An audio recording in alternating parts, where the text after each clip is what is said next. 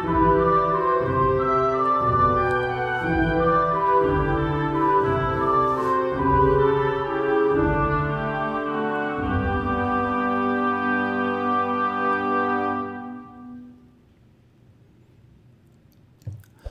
meu amigo, olá, minha amiga, como é que vocês estão? Sejam bem-vindos a mais um episódio onde estudamos o Evangelho segundo o Espiritismo, uma obra basilar, uma obra fundamental da nossa rica doutrina espírita.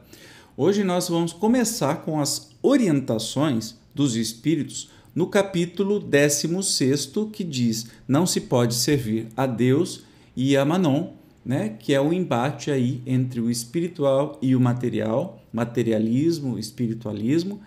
É, vamos começar a entender o que os espíritos vão nos dizer sobre todas essas é, parábolas que a gente estudou até agora. Então, sem demora, vamos para o texto. Utilidade providencial da riqueza, provas da riqueza e da miséria. Se a riqueza houvesse de constituir obstáculo absoluto a salvação dos que a possuem, conforme se poderia inferir de certas palavras de Jesus, interpretadas segundo a letra e não segundo o espírito, Deus, que a concede, teria posto nas mãos de alguns um instrumento de perdição sem apelação nenhuma, ideia que repugna à razão. Então, vamos lá. A riqueza não significa que a pessoa que está fadada à riqueza vai falir ou vai se ferrar na vida espiritual né? É uma punição, que a riqueza é uma punição. Ultimamente, no mundo material, a gente acha que a riqueza é uma benção, né? Mas sim, pode ser uma punição, sim. Mas ela pode ser uma coisa ou pode ser outra. Depende do que você faz com ela. Mas vamos continuar aqui com a leitura, agora com o Zezinho. Sem dúvida, pelos arrastamentos aqui da causa, pelas tentações que gera e pela fascinação que exercer, a riqueza constitui uma prova muito arriscada mais perigosa do que a miséria. É o supremo excitante do orgulho, do egoísmo e da vida sensual. É o laço mais forte que prende o homem à terra e lhe desvia do céu os pensamentos. Produz tal vertigem que, muitas vezes, aquele que passa da miséria à riqueza esquece de pronto a sua primeira condição, os que com ele a partilharam, os que o ajudaram, e faz-se insensível, egoísta e vão.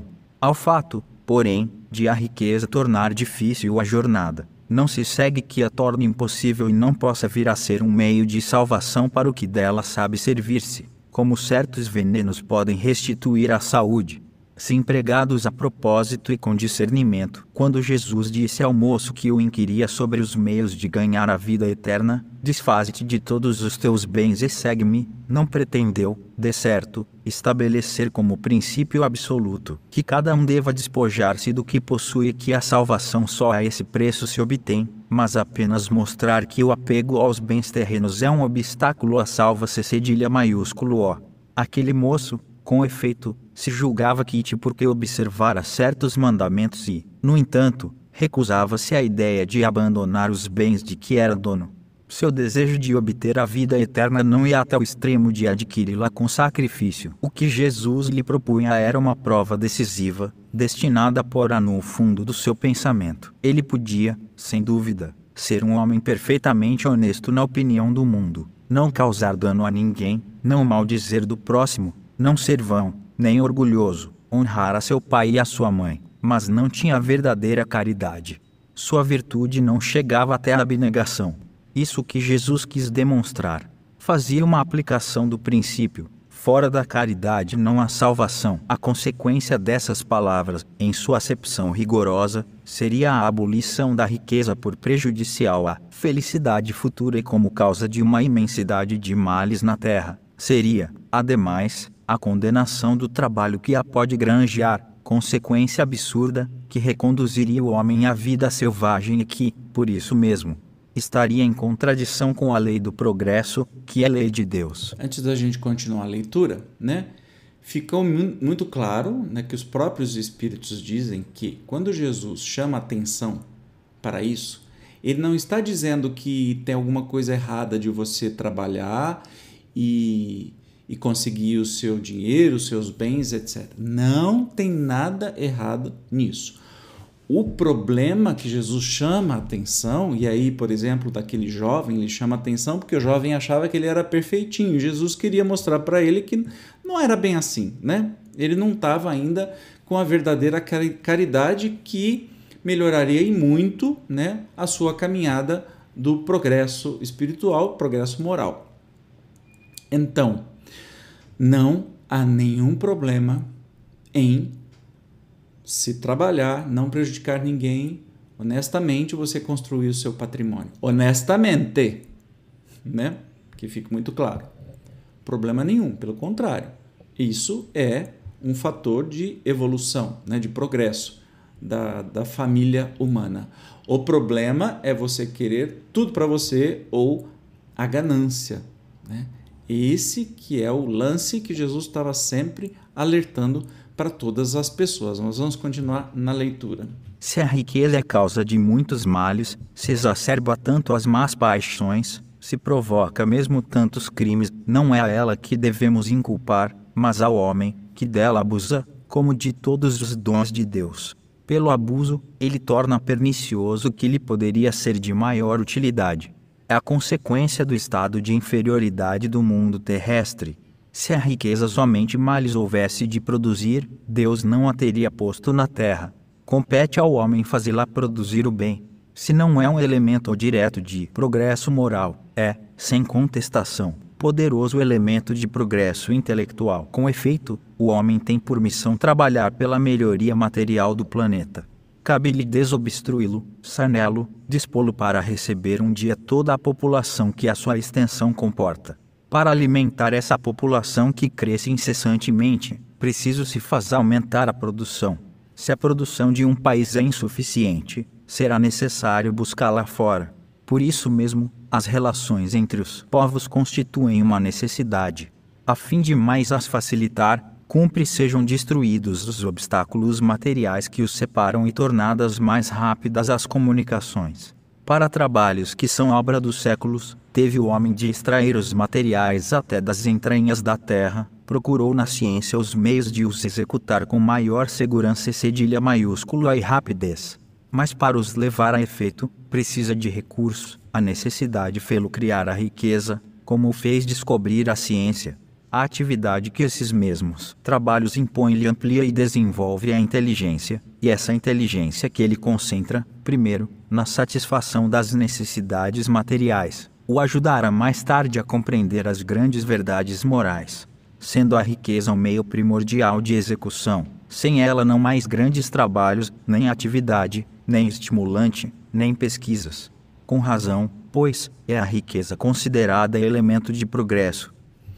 Pois é. Então a gente entende que né, a riqueza não é nem boa nem má, assim como a pobreza. Né? É só uma característica, uma oportunidade de aprendizado que a gente vai passando por uma e por outra por muitas vezes, por muitas vidas. A, riqueza ela estimula o desenvolvimento né, do ser humano e com é, recursos desenvolve saúde, ciência, um monte de outras coisas. A gente não pode ser hipócrita ao ponto de falar não, tem que jogar fora tudo. Não é isso que Jesus falava. Mas ele nos colocava qual é a utilidade, né? Nos colocava frente a frente assim, qual a utilidade da riqueza? Para que que serve? Você trabalhar e acumular só para ter para você e enquanto o mundo não se melhora, não é melhorado, você não faz nada para que esse mundo melhore, mesmo tendo oportunidade, prejuízo vai ser seu. Você não vai levar essa riqueza com você, pelo contrário, isso vai pesar no mundo espiritual, né?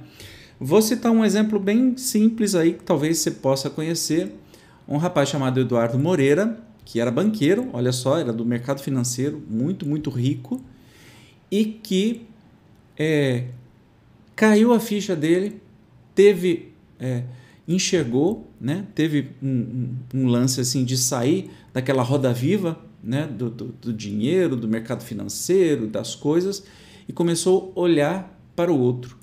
E começou a viajar o país e conheceu o MST e conheceu as pessoas, conheceu as necessidades, conheceu a pobreza, conheceu tudo, resolveu pegar toda a sua riqueza, ou grande parte dela, criar um, um instituto, chama Instituto Conhecimento Liberta, que vem abrindo a mente das pessoas, despertando e fazendo um movimento para que o mercado financeiro, os grandes, os ricos, etc. e tal, deem as mãos para causarem a, o progresso, né, a melhoria de vida de todas as pessoas. Inclusive, por exemplo, outras pessoas o seguiram e que estão abrindo capital, já foi aberto capital do MST, que é um é, que produz alimento orgânico, o maior produtor de alimento de arroz orgânico do Brasil, por exemplo, que faz tanta coisa maravilhosa, abrindo capital para que seja uma empresa e que venha a dar é, frutos, porque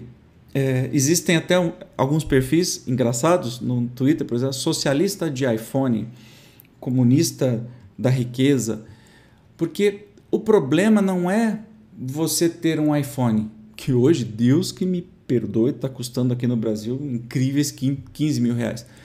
É, o problema não é você ter um iPhone, o problema é muito poucos terem iPhone. O ideal é que todo mundo tenha iPhone, entende? É compartilhar a, a riqueza com todo mundo, não ficar na mão de um ou de outro. Isso que gera o problema social não é a riqueza em si que gera o problema social, mas qual é o que a gente faz com ela, né? qual a destinação que a gente faz. E esse exemplo né, do Eduardo Moreira é um exemplo de alguém que veio lá de cima e que enxergou que não pode continuar, não podia continuar nessa acumulação só para deixar dinheiro para os filhos, só para ter e ter e ter e ter. Ele está, ele como o nosso querido Uru diz, ele ganhou a sua existência a partir do momento que ele olhou para o outro e está ativamente e fez esse instituto que capacita as pessoas é, com centenas de cursos de capacitação por uma quantia módica por mês e quem não puder pagar pode fazer também e montou informativos e coisas para é, conscientizar as pessoas, né? para lutar por justiça social. Olha a, a, o que ele está empregando a sua riqueza é para o bem comum. Né? É disso que se trata. Não é o problema de ser rico. O problema é o que você faz com isso? É só para acumular? É só para egoísmo? Ou não? Então que a gente possa entender e nos perguntar todos os dias, né?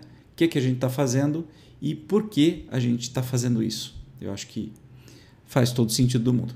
No próximo episódio, nós vamos falar sobre a desigualdade das riquezas. Eu, como sempre, te espero. Gratidão por chegar até aqui e até o próximo. Tchau.